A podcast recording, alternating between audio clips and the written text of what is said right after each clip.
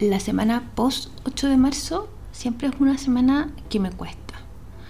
Debe ser porque el 8 de marzo es muy potente, como que pasan muchas cosas muy bacanes, estamos muy juntas y, se visibilizan cosas y se vive una adrenalina, siento yo, muy particular el mismo 8M y los días posteriores. Entonces la semana después, cuando ya la cosa comienza como a retomar esta normalidad, siempre me cuesta.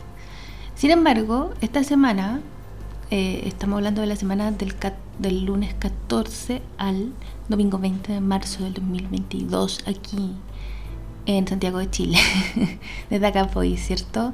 Pasaron dos cosas súper relevantes. La primera es que se aprobaron los derechos sexuales y reproductivos en la Convención Constitucional. Eso significa que después de una lucha de muchos años, quizás vamos a poder plantear una posibilidad real de hablar de aborto despenalizado. O sea, de despenalizar totalmente el aborto y de llegar desde ahí a una noción de aborto libre, no restringida por las tres causales que tenemos en este momento en Chile, que son inviabilidad de la vida del feto, eh, riesgo de vida de la madre y violación. ¿Qué significa eso? Significa que quizás eh, puede ser que tal vez eh, cambien bastante las reglas del juego para las feministas aquí en este país que nos ha hecho la vida bien difícil en algunos casos que quieren que les diga. Entonces ha sido, ha interesante porque esa, esa como caña resaca para las compañeras de otros países, que hay algunas que escuchan por aquí, que te queda del 8 de marzo, se va, porque, porque volvimos a estar arriba y de hecho fue justo el martes 15 que esto se aprobó. Entonces ha sido una semana bien intensa. Se aprobó el derecho de los sexuales y reproductivos, también se aprobó el derecho a la educación sexual integral. Y eso también ha estado bien interesante, ¿cierto? Porque acá en Chile tampoco, o sea, hay una ley de educación sexual, hay modelos de educación sexual, pero en el fondo nadie fiscaliza, cada colegio, cada comunidad educativa hace lo que quiere y eso ha llevado a que los chiquillos no tengan educación sexual integral durante los últimos 15 años. En prácticamente ningún colegio, salvo colegios que tengan profes que se han motivado individualmente y por las suyas a prepararse sobre esto. Entonces en esos contextos uno se cuestiona y dice, bueno, pero ¿qué estamos esperando? ¿Cierto? ¿Qué, qué tiene que pasar? Y eso es un poco de lo que quiero hablar hoy. ¿ya? Eh, yo soy Ignacia, arroba Nachulmi en redes sociales y esto es Hablemos de Feminismo. ESI. Hablemos de feminismo y educación sexual integral. Eh, también voy a hablar un poco del tema del aborto porque cae un poco de cajón, pero no, no va a ser un capítulo especial del aborto porque quiero hablar de lo otro y porque para el aborto yo honestamente, si bien yo sé harto, no soy experta, entonces quiero estudiar, quizá invito a una amiga que sabe mucho de ese tema, eh, no lo sé, ahí tenemos que ver, ¿ya? Porque la verdad es que el aborto, eh, o sea, uno entiende, hay como mucha arista, el aborto tiene un lado legal, el aborto tiene un lado de salud pública, tiene un lado social y tiene un rollo muy fuerte con el estigma cristiano y católico. Entonces, desde ahí hay que abarcar como mucha arista. En cambio, la ESI yo siento que sé más y creo que es un tema del que se habla menos, entonces también podemos como verlo. Una de las grandes cosas que ha pasado en los últimos años es que eh, hay mucha gente que cree que por hablar de educación sexual integral les vamos a enseñar a los niños cosas que no corresponden según su edad. Por ejemplo, se ha hablado mucho, se, se construyó como una caricatura que se ha vuelto real, lo que me da mucha pena. Pero de verdad hay gente que cree que por enseñar así nosotros les vamos a enseñar a sus hijos cómo poner un condón en pre-kinder. Pre-kinder, para que las compañeras que no son de acá de Chile, significa un niño de cuatro años. ¿ya? Cuando claramente eso no tiene ningún sentido. La educación sexual integral no es, ¿cierto? Eh, una, una, como se lo escuché alguna vez a un diputado evangélico, pero tiene que ver algo así como una cuna de perversiones. No, no es eso. ¿Ya?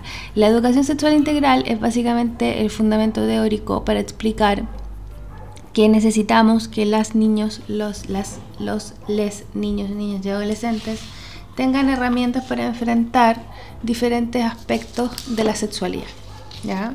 Y quizás sexualidad es una de las definiciones más difíciles de, explicar, justamente porque de eso se habla poco, ¿ya?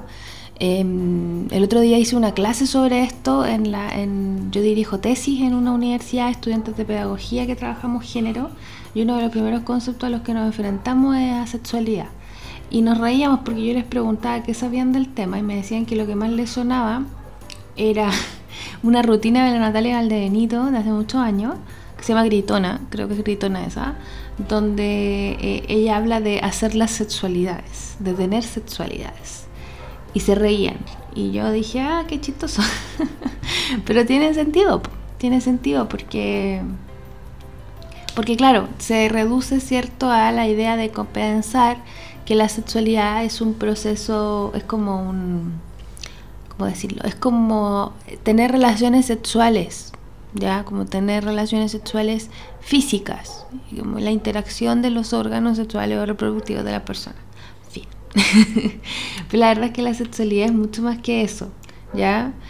Em, la sexualidad es una dimensión de los seres humanos, ¿cierto? Eh, básica y fundamental e inseparable de la existencia, que tiene que ver con entender cómo nos volvemos eh, seres independientes, autónomos y con identidad propia. ¿ya?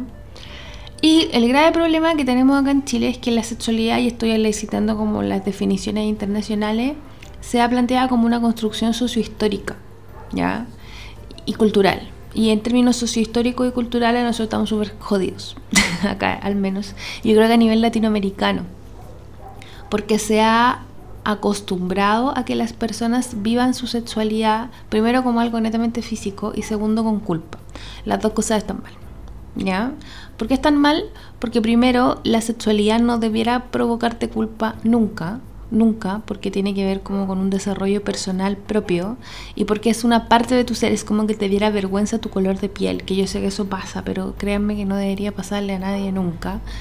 Y lo otro porque se reduce netamente al ámbito como de lo carnal, cuando la sexualidad tiene mucho que ver también como con la afectividad, ¿cierto? La responsabilidad sexoafectiva. Hay muchas cosas ahí que importan. La sexualidad es un punto, o sea, la sexualidad biológica, como tener relaciones sexuales, es una parte de una cosa mucho más compleja, ¿ya? Entonces, desde esa definición de sexualidad, entendiendo que es una dimensión, que es relevante, que simplifica cosas, que pasan cosas, surgen los derechos sexuales y reproductivos, que quiere decir que las personas tienen derechos básicos para acceder a información, servicios y el apoyo necesario para tener una vida sana, libre, normal, pongámosle comida, me cargo la normal, pero si sale como en las definiciones, y plena en el ámbito de la salud reproductiva y sexual, sin ningún tipo de discriminación a ninguna comunidad o a nada como por ahí. Los derechos sexuales son los derechos a decidir y vivir libremente la vida sexual. ¿Ya? Entonces, como la salud es un derecho humano, la salud sexual también es un derecho humano. Y eso quiere decir, por ejemplo, el derecho a que decidir con quién tener relaciones, decidir si se es sexualmente activo, denunciar la violencia sexual y tener acceso universal, todos, siempre, a la salud sexual. En cambio, los derechos reproductivos, ¿cierto?, tienen que ver con poder vivir libremente una vida eh, que tenga conciencia de esa reproducción y tener acceso a decidir si tener hijos o no, decidir cuántos hijos se quiere tener, la atención obstétrica mínima necesaria y acceso a métodos anticonceptivos en caso de necesitarlos y requerirlos. Ahora, en ese contexto es súper complejo porque asumimos que entonces, la sexualidad es básicamente, ¿cierto? Eh, una dimensión fundamental del ser humano, por lo tanto la educación sexual integral es una formación fundamental de la educación de las personas. Y a nosotros nos deberían enseñar qué significa, por ejemplo, la afectividad, qué significan los límites en el cuerpo, ¿cierto? Eh, qué significan, ¿cierto? Eh, cuando tú puedes decir que alguien, que cuando, es el consentimiento, ¿cierto? Cuando algo se transforma en un hecho que vulnera eh, mis derechos y mi independencia y se transforma en un abuso, ¿cierto? Ya sea eh, físico, sexual, etcétera, verbal. Cuando alguien abusa de mí, eso es algo que también es, importante de considerar. Entonces, con todo ese contexto, considerando todas esas cosas, La educación sexual integral es básicamente entregarle toda esa información desde la escuela a los estudiantes sin, sin em, como resquemores desde la educación pre-básica hasta la educación universitaria y reconociendo cierto eh, las diferentes etapas del desarrollo. Entonces, por ejemplo, cuando los niños son más chiquitos, la ESI lo que trabaja es los límites con respecto al cuerpo, ¿cierto? Cómo se llama cada parte del cuerpo, cómo se llaman los genitales, para que no digan, me tocaron la cosita, por favor, que ha pasado esto en denuncia, porque así le dicen en la casa, y es como, no. Em, y también como con saber cuáles son los canales de denuncia. O sea, cuando un niño sufre abuso, cuando un niño cree que ha sufrido abuso, ¿a quién se lo tiene que decir? ¿A quién? ¿Cierto? Porque el, típico discurso actual es no dejes que nadie te toque, se les dice a los niños, lo que está súper bien, ¿cierto? No dejes que nadie te toque sin tu consentimiento. Pero si eso pasa, si te convencen, si te chantajean, son niños, son niños, así ha pasado históricamente. ¿A quién se le dice? ¿Cómo se dice? Entonces también tiene que ver un poco como con esa situación. ¿Qué se hace en esos casos? Entregar información para poder denunciar, para ser un, agente como que ponga, pueda ejercer su derecho. ¿no? Eso es lo primero. Y lo segundo es poder hacer entender, ¿cierto? Entregar la herramienta para que también los estudiantes puedan entender que la sexualidad no es algo que genera tabú. La sexualidad no debiera ser algo que nos dé risa o que nos dé vergüenza, sino que es algo que se debería hablar abiertamente. Y eso también tiene que hablar, por ejemplo, con el placer sexual. Porque yo, profesora durante varios años de colegios de mujeres, trabajando con niñas de enseñanza media, me tocó ver y me tocó hablar con algunas que de verdad no sabían que la salud sexual, o sea, que tener relaciones sexuales también implicaba pasarlo bien. Porque era como, no, es que él quiere y se dio y pasó y se te convierte literal en una situación muy biológica y muy desde el placer masculino. ¿Ya? Y aquí también hay un punto que es súper importante para mí considerar, que es decir que a la mayoría de los niños que no han vivido educación sexual, o sea, prácticamente todos los estudiantes de este país los ha educado el porno, o sus compañeros mirando porno. Entonces se genera una imagen totalmente irreal de la sexualidad, porque se, se asume que lo central es el placer masculino y se asume que las mujeres son sumisas. Entonces en esa construcción pasan cosas como lo que pasó en el Liceo de las Tarrias, ¿ya? Que los estudiantes creen que de hacer bromas porque según ellos eran bromas sobre ponerse de acuerdo y coordinar una violación grupal a un grupo de estudiantes, eh, era chistoso. Primero eso deja ver la falta de comprensión del, tema, ¿cierto? O sea, creer que esa guay chistosa es que claramente no estoy entendiendo nada. Y segundo, también deja ver la, la, educación basada en esta construcción social del porno, ¿ya? El porno en sí, y acá también voy a, me voy a poner polémica, pero quiero ser bien clara en eso, el porno en sí no es malo, no es malo, porque en sí, o sea, de nuevo, el porno en sí, como el hecho de mirar personas, tener relaciones sexuales en sí mismas, no es malo. Lo que se constituye como problema es la forma en que se representan a los hombres y a las mujeres, o el porno homosexual, por ejemplo. ¿Por qué? Porque durante mucho tiempo el porno se construyó en base a esta idea hetero de que el hombre era como grande, bien dotado, ¿cierto? Como, como muy así como la... Y que la mujer era muy sumisa. Y que gemía por todo, básicamente. Como que en el fondo una mujer podía, por ejemplo, llegar al orgasmo por penetración cosa que ahora sabemos que es muy difícil. Además reduce el sexo a algo netamente de los órganos reproductores, cuando el sexo es algo mucho más grande que eso. O sea, las relaciones sexuales no se dan solamente por los genitales. Una relación sexual es algo mucho más complejo que implica el cuerpo completo, que implica la conciencia, el consentimiento y la afectividad. Entonces, eh, asumir que esto es tan simple como tener una relación biológica entre hombres y mujeres que se reduce, me van a perdonar la expresión, pero no se me ocurre en otra en este momento, en un mes no funciona. No funciona en la vida real, porque te quedas con esa imagen. Y, y, la verdad es que las mujeres, si bien cada vez están viendo más porno, las mujeres no se ven atraídas por esa situación. Entonces esta información que manejan los hombres, que manejan los varones, que manejan la construcción de la masculinidad estándar, las mujeres muchas veces no la manejan. Entonces en ese, en, esa, en ese conflicto te enfrentas, ¿ya? No, pero si tu, tu, tu creencia es que debiera ser así y las mujeres con cara de no, no es así, ¿cachai? no es así, sabemos muy poco aparte las mujeres de sexualidad y de afectividad. No estamos expuestas al porno de la misma forma eh, y nos vemos somos sometidas a discursos que son bien como... Eh, sí, son bien cartuchos, no se me ocurre otra palabra ahora, pero son, son muy como, muy así, ¿no? Como con muy poca eh, claridad sobre ciertas cosas. Em, las mujeres vivimos constantemente esta imagen, por ejemplo, yo crecí escuchando la idea del mito de la florcita, como de que uno entrega su flor, ¿cierto? A la primera persona con la que te relaciones, de ahí surge el mito de la virginidad. Pero en el fondo nunca te explican nada, no te explican cómo funciona, no te explican qué, te explican qué pasa, no te explican eh, cómo, cómo funciona tu cuerpo. Uno lo tiene que aprender sola.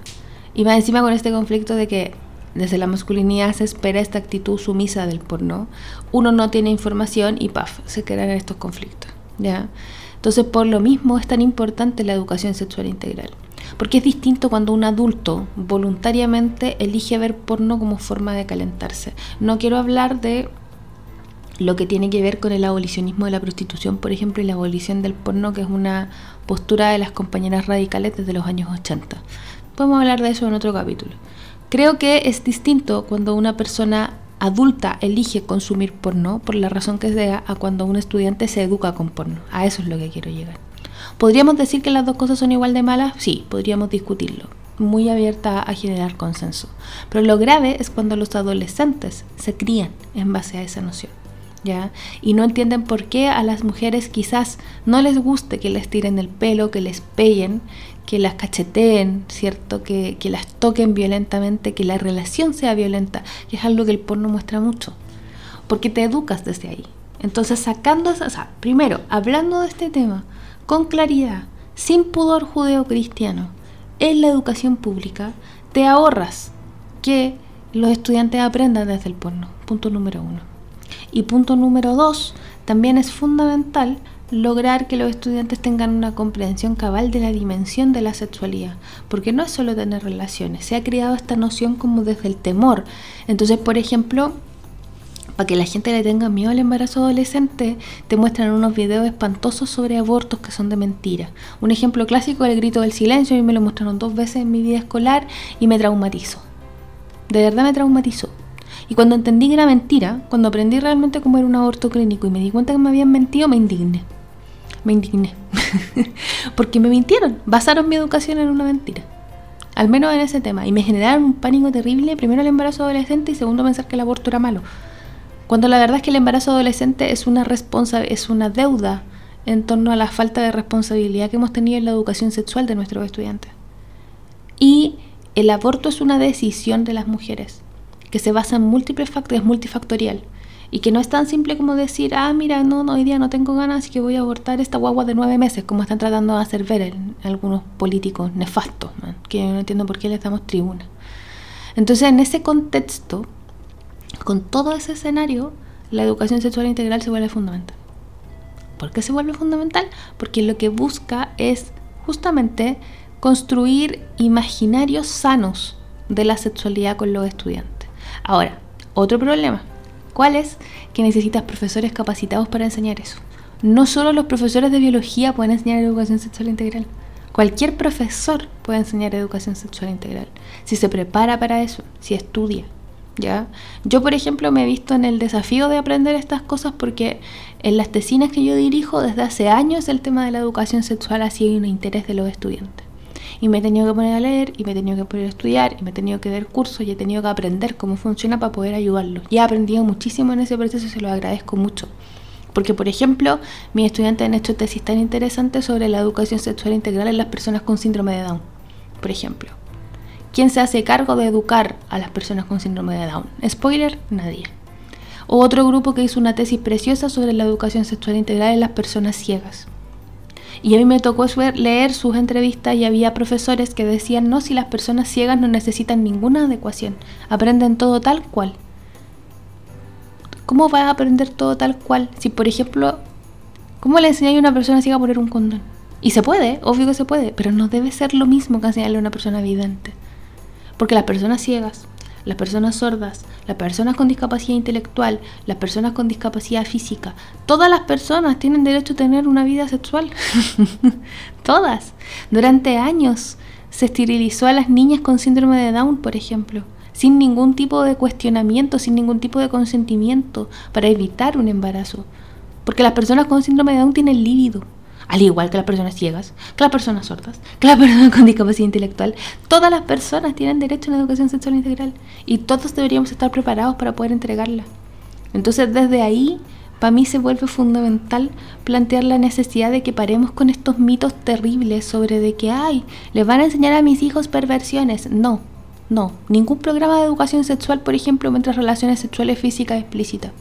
Eso no se puede, o sea, ningún, ningún tú podrías hacer una clase, a mí se me ocurre ahora pensando, claro, podría hacer una clase viendo porno, por ejemplo, mostrando un par de escenas de porno y explicando por qué está mal, ¿cachai? Pero te imagináis eso apoderado. o sea, se los dejo ahí, ¿cachai? Pero es viable, pues, es viable mostrar eso, así como ya, dos escenas de porno, estándar, hombre y mujer teniendo relaciones con todas las creencias que eso implica. Desmenucemos por qué eso está mal, expliquémosle a los estudiantes cuáles son las falsas creencias de ese proceso ¿Por qué se están pasando a, a, llevar los derechos de alguno de los involucrados? ¿Cuáles son las cosas que se suben como mito que no son reales, etcétera, etcétera? Por ejemplo. Pero mientras no tengamos una ley que nos ampare, vamos a tener que seguir dependiendo de eh, lo que los colegios creen que pueden hacer, teniéndoles pánico a los apoderados que no quieren que hablemos de estas cosas, y lo que, no sé, las comunidades escolares creen que pueden limitar. Cuando la verdad es que nadie tiene derecho a limitar la educación sexual de su hijo. Ojo ahí, yo estoy muy en contra de cómo se ha interpretado el tema del derecho preferente de los padres. Porque una cosa es que tú puedas elegir un proyecto educativo y otra es que tú puedas limitar el currículum. Son weas muy diferentes. Así que, ojo. Eso, perdón por esta reflexión tan larga, pero es que sé mucho del tema y me enoja mucho cómo se ha tratado. Em, quiero darle las gracias por compartir. Me han llegado sugerencias de temas súper interesantes que quiero considerar, así que durante las próximas semanas vamos a hablar de eso, ¿cierto? De lo que es el matrimonio y, sus complicaciones, ¿cierto? Eh, y sus, sus complicaciones a nivel de creencia social. También podríamos hablar, y vamos a hablar, ¿cierto?, de, porque me lo pidió una chiquilla que me coescribió en la semana, en la que le mandó un abrazo, sobre clarificar qué significa ser TERF, por ejemplo. Y la verdad yo estoy siempre atenta a sus sugerencias y a sus comentarios, ¿ya? Agradezco mucho, le quiero mandar un besito, no sé si esto escucha esto, pero le quiero mandar un besito a la Tai, que es eh, una colega de historia que es muy seca, la mejor manicurista ever, eh, que siempre está como mencionándome el podcast y que sí lo agradezco mucho y a todas las compañeras, ¿cierto?, que, me escriben eh, y que me mandan cosas y que me ayudan y, que me sugieren temas y que discuten conmigo. Les agradezco infinito porque nunca pensé que esto iba a agarrar tanto vuelo y nunca pensé que, que, mm, que iba a tener como personas que me escucharan y que me, dijeran como sugerencias o comentarios. Así que yo de verdad estoy anotando todo, armando como la planificación del año y, viendo porque les aviso que tenemos Hablemos de Feminismo para rato. Eso, muchas gracias por estar, por escuchar, por compartir. Nos vemos la próxima semana. Nos escuchamos, en verdad. Me escuchan, en verdad. Un abrazo.